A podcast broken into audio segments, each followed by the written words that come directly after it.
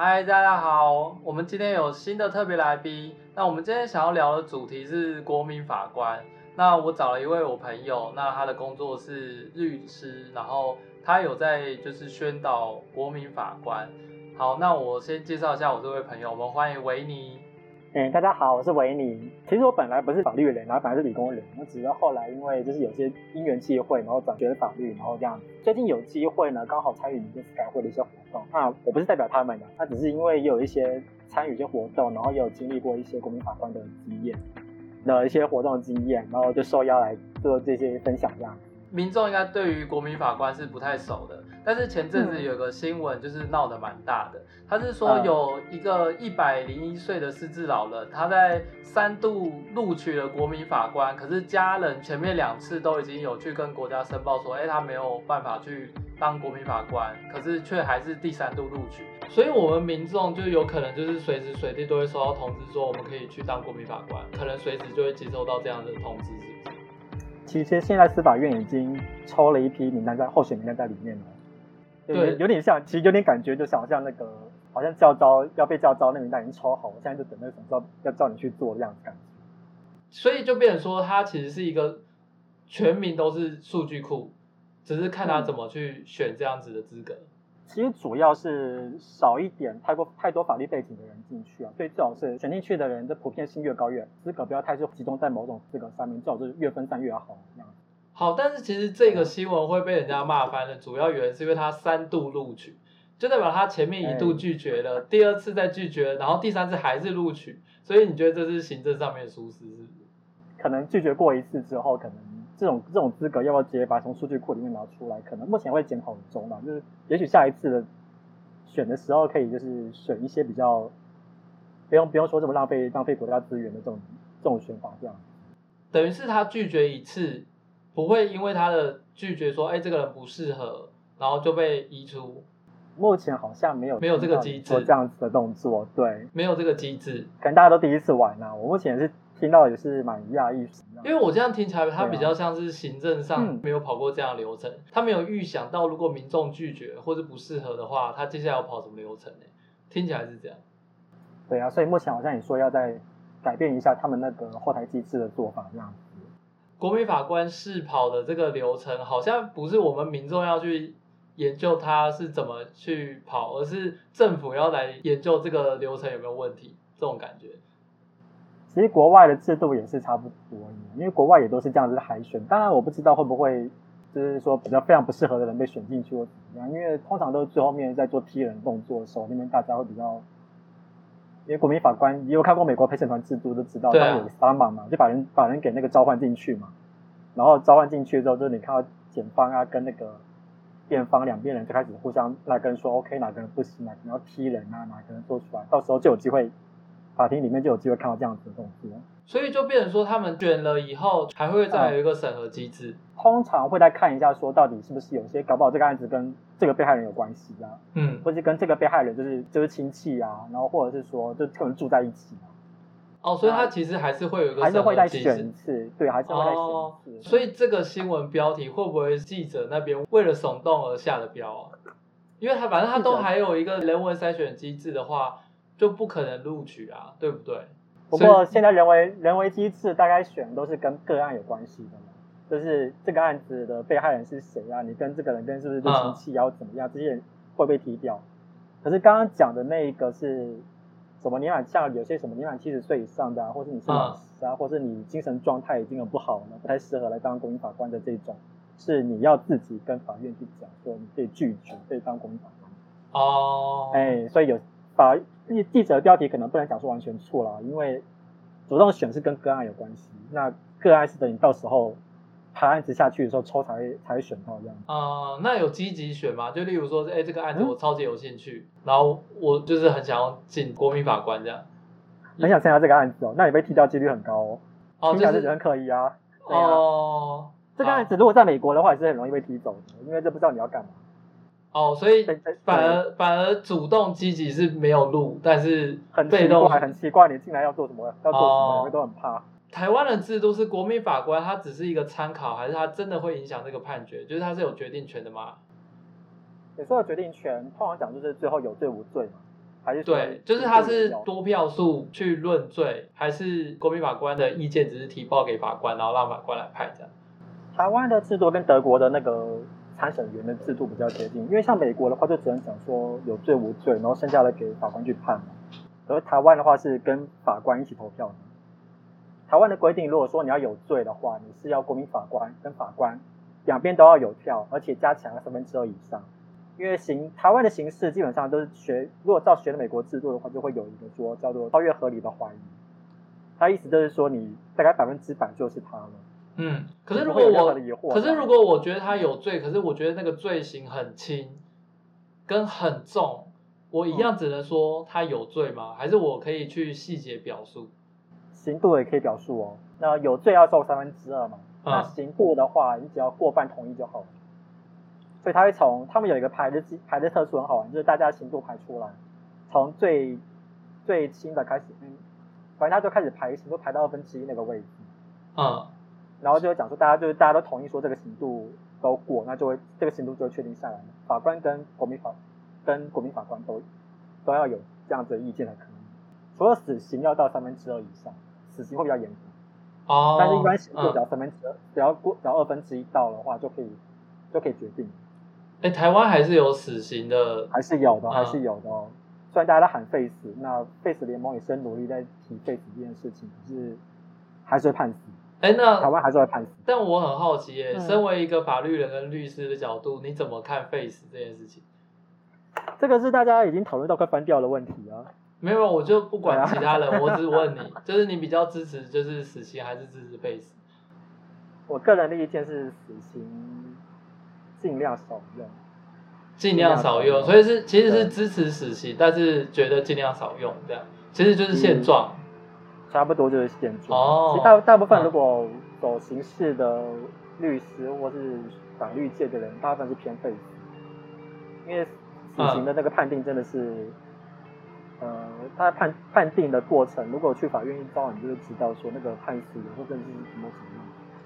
啊、嗯，好好，我不是我们不是我们想的这么那么那么理所当然这里。没有，我只是好奇，就是以一个法律人士跟专业人士，到底观点会不会跟一般民众有什么不一样？因为一般民众，我目前听到的还是支持死刑比较多。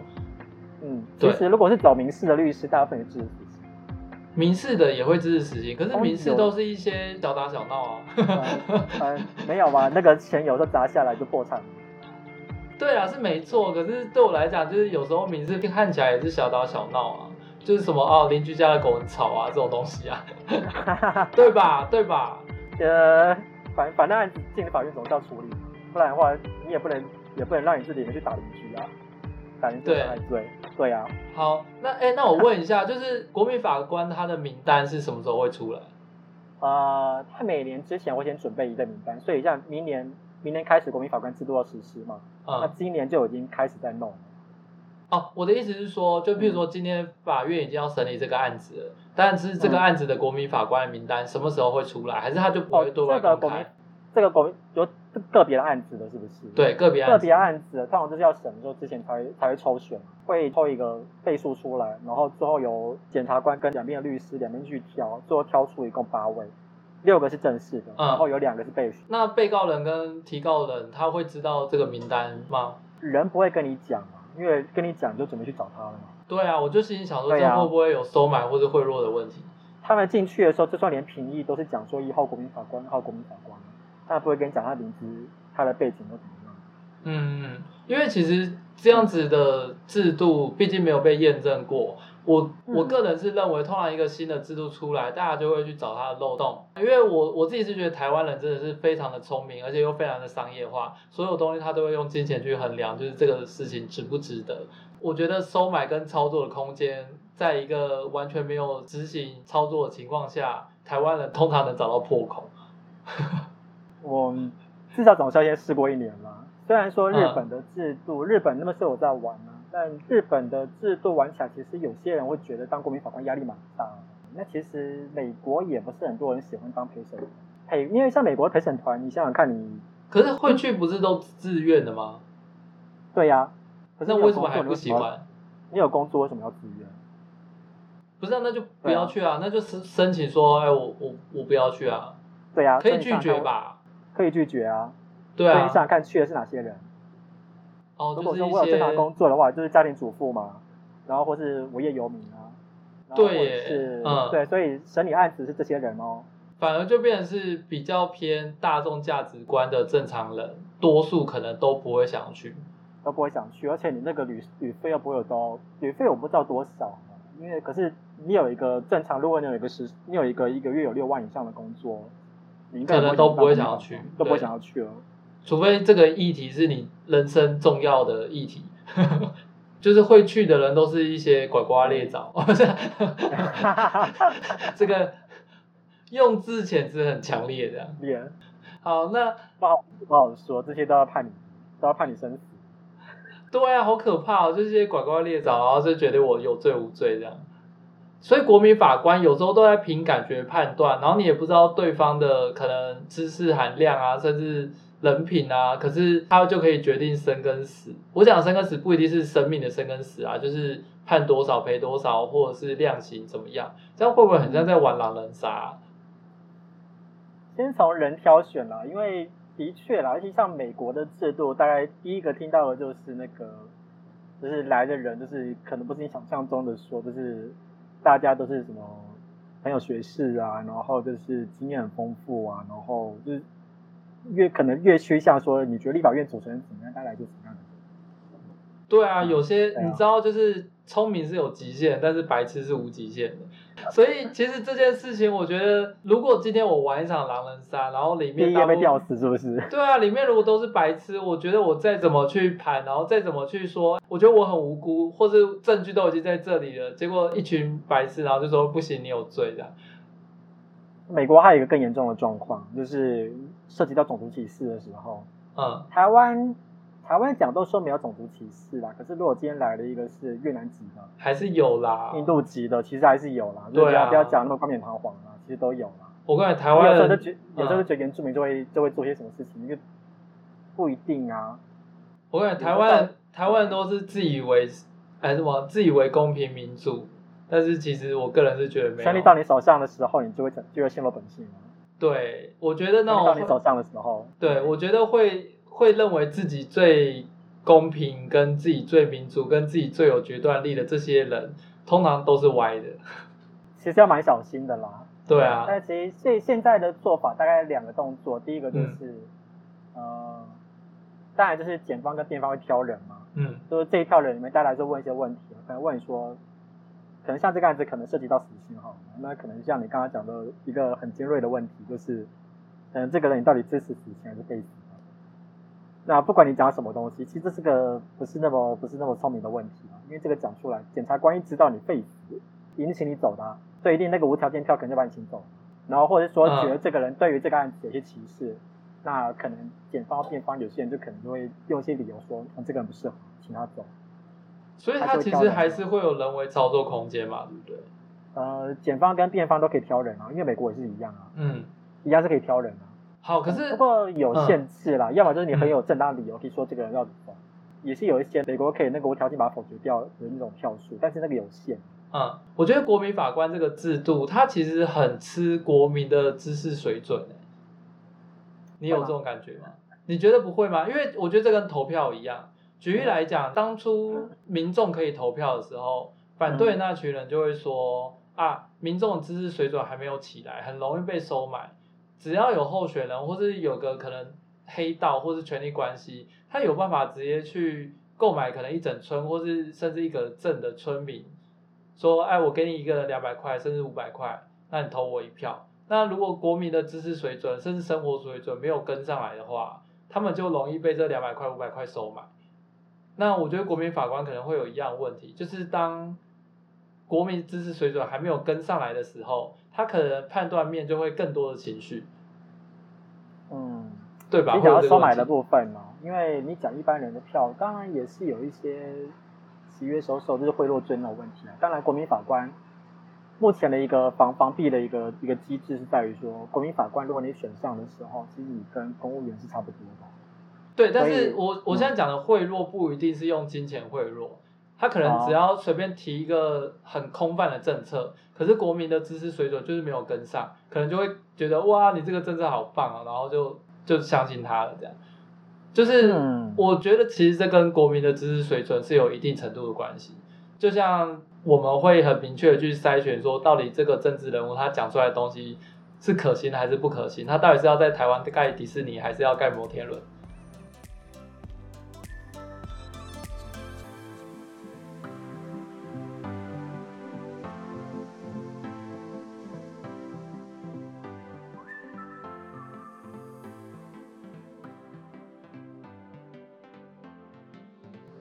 其实我们法界这边有几个又是不同的说法了，就是像像这个案子，因为因为我们第一年的案子，嗯、第一年的案子很刺激哦，一两种，一种是最轻等级十年以上有期徒刑之罪，第二种就是故意犯罪而发生死亡结果。我们这几年玩的案子是一定有人死的哦，所以你目前测试的案子都是一定很严重的对案子，然后再跑国民法官这个制度，对，为什么不从比较轻量刑的？犯罪开始，这个制度上考量嘛，因为可能有些是最最量的数量问题，然后有部分也是说有些死亡结果的案子比较需要去讨论这些东西。可是我们法界里面其实目前在讨论说有两种可能状况，第一个就是法院会不会说觉得担心人民的状况，所以是会想要代理人民的意见，这是第一种可能性。那第二种可能性，我们觉得比较我自己嘛，可能也是我自己觉得比较有机会发生的是，人民被法官代理。对，确实、嗯，我觉得比较有可能的发生是这样的状况。当然，大家还没有跑嘛。嗯，那甚至于在呃，我我是有真有参与民间思改会，但我不代表他们的，就是我跟目前、嗯、跟民间思改会是没有什么太大的关系，我只有参与一些活动而已。嗯，那我们现在有在做一些参与一些蛮好玩的活动，叫做那个学校模拟法，就是让学生来玩玩看那个，如果你是当法官的时候会有什么样的状况，或或是你可以看一下司改会的网站，他们有一些每个人的那个经验。其实蛮多学生会觉得说，你没有证据就不能够判，他们反而就是废死的那个几率还蛮，他们是判判不了判不了重刑判无罪几率还蛮高的。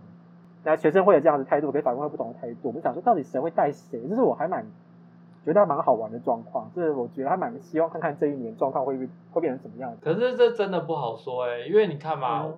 当初台湾为了想要让真正的民主制度，所以他们在学校教育的时候开班会的时候，都会让学生去自治，讨论一些班规之类的问题。嗯，可是我自己后来觉得，其实这些东西，说是吗？像这种东西哦，我觉得它跟实际上我长大以后出社会以后，我觉得完全是两种不同制度。我我觉得其实差不多耶，因为想想看，那个以前选那个什么优良学生代表的时候，你们真的是选优良品质的，嗯、还是我认识的？一定第一个一定是我认识的、啊，我认识的、啊，对呀、啊。可是通常跟出来制度没什么太大两样。通常班级推出来的也都是可能老师举荐，或者是可能在班上的人缘比较好。会冤大头吗？没人想选出来被推出来的。嗯，怎么讲呢？总之，总之，我觉得觉得。标准都奇奇怪怪的，可是最后能当选的，一定也都是符合学校期待或者老师期待的，不可能去选出一个很有个人特色的。嗯、我觉得基本上讲的很保守，怎么回事？没有，因为我我在想我要怎么通包我所有意料之外的选择，我只能说就是很有个人特色，基本上都选不上，所以最后选上的全部都是那些社会期待的标准，可是那个标准对我来讲不是一个好的选择，这样。还有一个问题是，我觉得其实这跟投票有点像。我可以理解，就是一个社会体制希望民众更了解政治、跟参与、跟关心政治，但是是不是要交给民众？我觉得那是第二件事情的。举例来讲，之前不是有那个九合一的公投吗？嗯哼。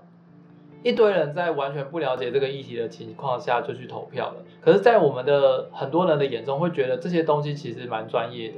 为什么是交给民众投，而不是那些真正专业的？像当初说要不要利用早教发电这件事情，嗯，我是一个做动画的，我根本不知道在早教发电会不会影响这个潮汐啊，会不会影响生态啊，会不会让台湾的发电是不足，但是我却有那个投票权，投说到底这个藻礁能不能开发，就是这会不会是有点本末倒置？我觉得政府可以去提倡说，哦，大家都应该关心这个东西，可是为什么没有相关知识跟没有相关专业的，却还可以下这个决定？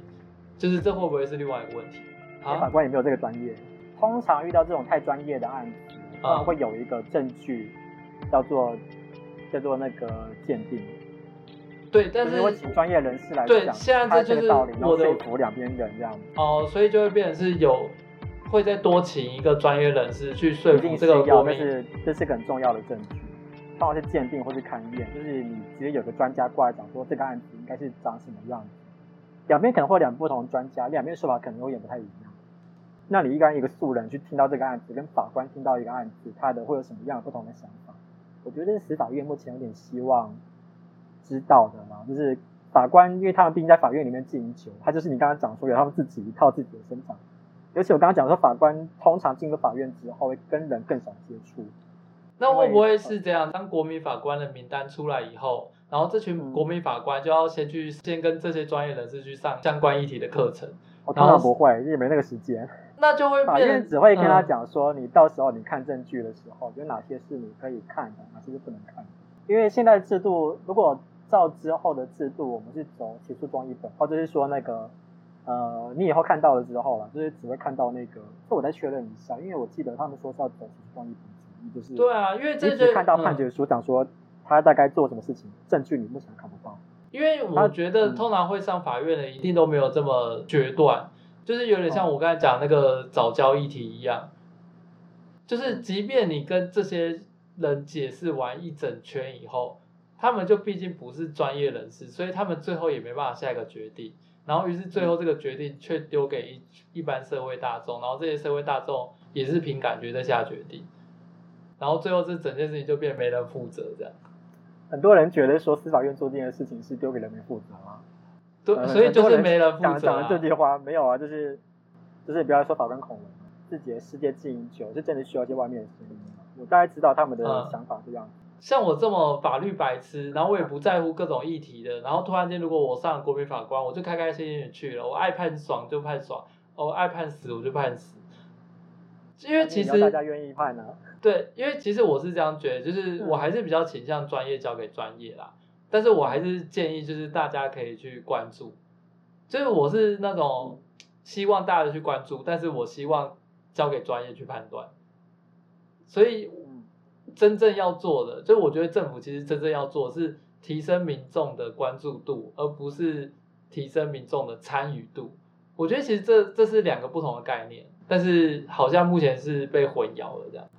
其实日本的案，他们的那个参审员啊，他们有类似的制度。但有几位，就是一般民众的心力是说，因为有啊，有些是就是杀人案件嘛，那个很就是杀意很明显的杀人案件。嗯。但他看到两边证据显示出来之后，他说他要判死之前，他的心里蛮煎熬的。可能说，有时候这个人的生活背景，他为什么到时候有这样子的杀意，想要这样子杀害他亲生父亲？嗯。如果看到他这样子经历一层之后，他就觉得说这个照说就是要判死，但是他就觉得说又罪不至死。有时候自己在看跟自己去判，有的时候会有些不一样的状况，是可以让人民去体会一下，说到底是法官他当初要下判决的时候，他可能看到的东西，可能因为我们大家大部分都是看媒体上面或是新闻上面报道上面，我觉得应该没什么人有机会。你知道，这就是我觉得超级没意义的地方。这有点像是政府跟我们说啊，我们为了让民众体会医护人员的辛苦，那今天所有人都可以来当医生。医生毕竟死了会就是没有，我不管啊，我是政府啊，我我只是觉得因为大众都不体谅我们台湾的医生，所以我决定开放所有人都可以来当一日医生。这这对我来讲有点像是这样事情啦。对，这但是对，但是这对我来讲有点像这样，所以其实我比较支持是专业交给专业。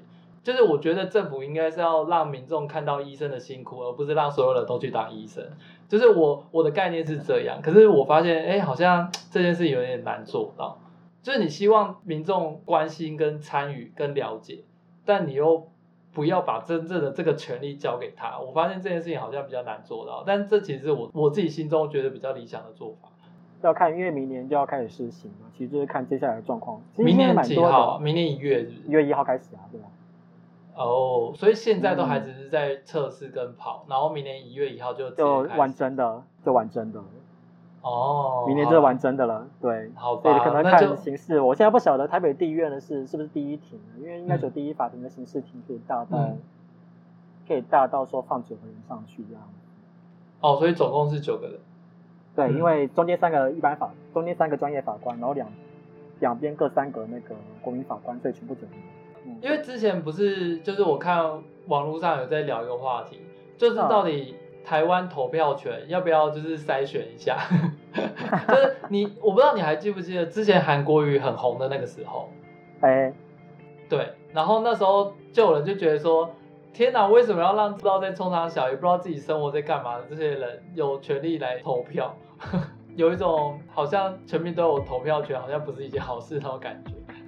其实放在立立法上面，我是蛮同意的啦，因为立法本来就是一般人民，所以有有时候不要骂立法委员，因为立法委员代表你那个地区的素质。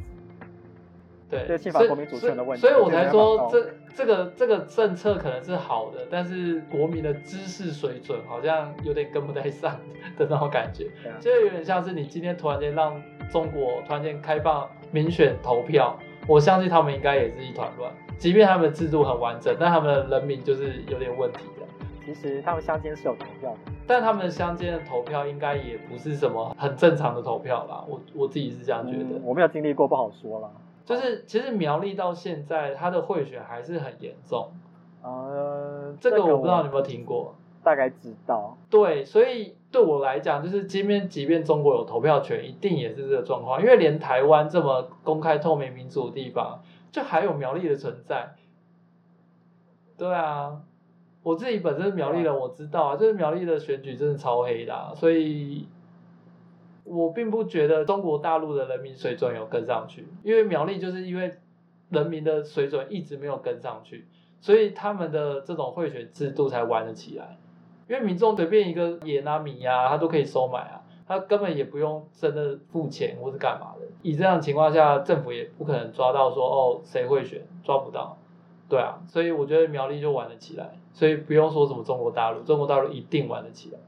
对，就是我觉得他应该要做的是提高民众的关注度，因为苗栗他有办法玩起来，就是因为其实一般的民众其实都不 care 政治，嗯，谁当对他们来都没差，这一套制度才玩得起来。这样，对，就以我家人为例子，我觉得他们真的超级不关心政治，可是只要一有选举，他们就会很嗨的就说，哦，那个选谁啊这样。我是想说，嗯，看的颜色投票啊，或者是对啊，他们就是看颜色投票，或者是看人投票，啊、因为苗栗其实不是看政党，是看派系。哦，苗栗怎么轮都是国民党，可是国民党有分两两派到三派，所以他们其实是看派系，嗯、这样。就是看你是哪一派的，对对对。但是怎么是跟跟我们这边那个三鲁的状况有点像，因为我这边是三鲁嘛，然后。嗯也是，你是知道跟某些寺庙有关系的人就很容易对对对，对应该说在很多老人家的角度，或是苗栗在地人的角度，他们就觉得选谁哪有差，反正生活还不是这样过。嗯，可是对我们这种觉得政治其实包含的程度方方面面，我们就会觉得有差，这样。嗯，对，所以我我不知道，我就觉得跟知识水准好像有很大的关系。好，那就。先这样。